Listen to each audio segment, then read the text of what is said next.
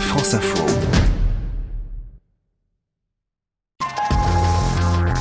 Je sais pas si vous êtes bon en orthographe ou pas, messieurs. Euh, Oh, on essaie. oh, Ouais, on essaie. Dans deux jours, en tout cas. Dans deux jours, ce sont les résultats du bac avec sans doute des copies hein, qui sont sanctionnées à cause des fautes d'orthographe.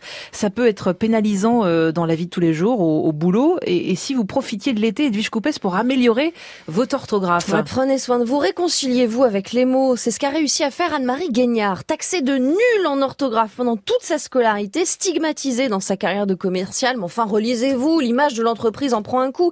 Elle se découvre dysorthographique à 36 ans. Elle décide d'apprendre par cœur le dictionnaire, elle dort avec, et elle décortique la grammaire française pour se l'approprier.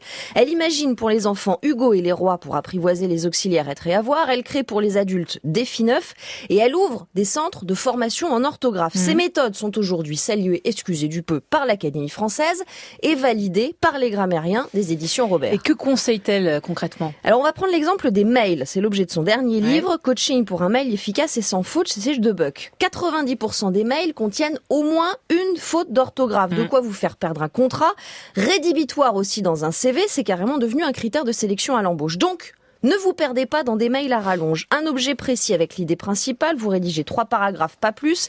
De toute façon, votre interlocuteur n'en retiendra que 30%. Des phrases courtes pour Mhm. répondre aux questions qui, quand, où, pourquoi et comment. Et vous y mettez de la vie, du ressenti avec des mots qui touchent aux cinq sens pour mieux capter l'attention de votre destinataire et le tout en pas plus de 10 minutes. Et on l'envoie ensuite Bah non, bah non, on n'a pas Ah non. encore chassé les fautes, là, Lucie. Là, on a Pas minimisé si le risque de faute.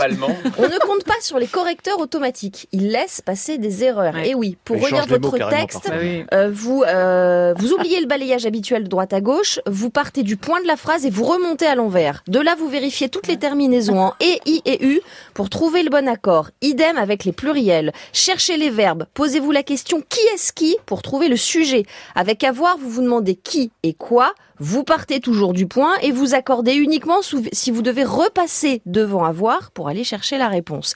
Pour les mots difficiles, euh, vous avez le droit à une vérification avec le clic droit. Ensuite, vous associez au mot une image mentale pour vous en souvenir.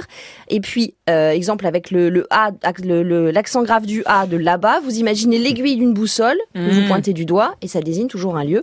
Voilà. A priori, maintenant, vous pouvez enfin Bah, cliquer bon. sur envoyer. Il faut en passer toute une journée pour sérénité. écrire. Non, Non, j'ai dit 10 10 minutes. minutes. Vous allez Vous tester Emmanuel. aussi Non mais Emmanuel il fait pas de faute. Des mails parfaits Emmanuel Cuny. Non c'est vrai. Non, je suis pas parfait. Ah C'est bon. le scoop. Ah bon. Mais trop déçu. Merci Edwige.